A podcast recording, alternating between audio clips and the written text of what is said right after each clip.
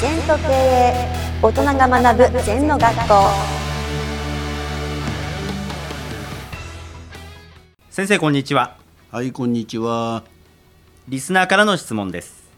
私は経営者の下で15人ほどの部下を統括している立場ですその部下が社長とうまくやっています指示命令系統と評価系統報告確認再確認のことは先生がおっしゃる通り指導していますが現状はバラバラですこのままだと私の立場もなく腐ってしまいそうです先日も私が保留している部下のプロジェクトを社長が動かすようにと指示がありましたその数日前にその部下と社長が食事に行っているのを見ました気になって仕方がありませんどうしたらいいですかという質問ですはい、あのーなんていうかな、必ずね、あなたを通して社長に会わなきゃいけないっていうルールはないんですよ。はいもう社長は全部直に繰り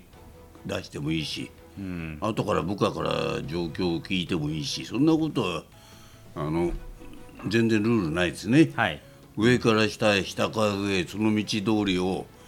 あの歩かなきゃいけないっていうことは何もないです。うんはいだから社長は直接言ってもいいし、また後から聞いたあんたも認識して、それでやればいい、はいで要はことに尽くすんでね、組織の流れがどうだこうだじゃないでしょ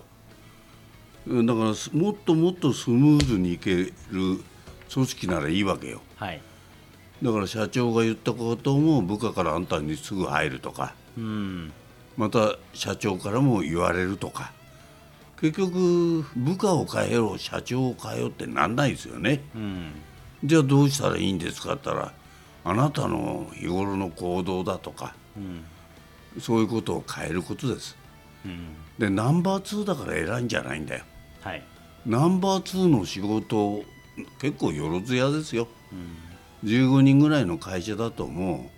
う全部社長であり全部小遣いさんであり全員があうんの呼吸でやっていかないとうんなりませんね、それから、まあ、15人いっぺんで見られませんから、もうちょっと細かくグループイングしていけばうん課題が細分化されるんじゃないかな、うんそうするとじゃあもう少しチームを分けて小さくして自分の部下みたいなのを作ったらいいってことですかそうですねそのチームリーダーを育てるんですね、うんそれからあなた自身も一番大事なのは自分自身が育つことですようんだって相談されなくても動いちゃってるし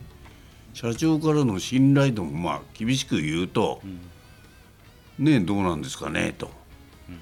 やっぱお互いに心の契約部下との心の契約はい上とも心の契約うんでマネジメントっていうのはいい意味で上も下も使うことなんだよなはいだから自分を通さなきゃいけないなんていうルールは何にもないですうんで知らない自分が厳しく言えば、ダメなんですね、うん、教えてくれないですよ部下も上もうんそんなことはちゃんと自分で把握できなきゃ今あのシステム上はあなたの言ってることは正しいけどマネジメントはもういざ鎌倉の時はいそんなこと言ってらんないですよ家事の時はみんなでやるんですようん火消すんですようんでまあいつも火事みたいな状態ですからねうんその時どうやるかっていうのが大事じゃないのうん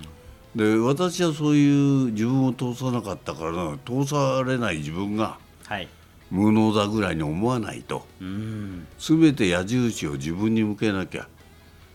でそんなことで気になってるようじゃダメなのもっと仕事やろうはいもっと生産性上げようもうあんた経由でやった方が生産性上がると思ったら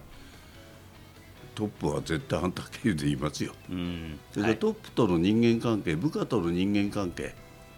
それを作ったらいいんじゃないのうん全て物事は人間関係ですからあのまあ過去と他人は変えられない変えられるのは今と自分ぜひね自分を変えていきましょうはい先生ありがとうございましたはいありがとうございますこの番組では皆様からのご感想やご質問をお待ちしています LINE でお友達になっていただきメッセージをお送りください方法は LINE のお友達検索で、アットマーク、全と KA、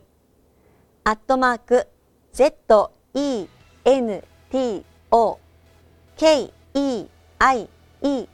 と入力してください。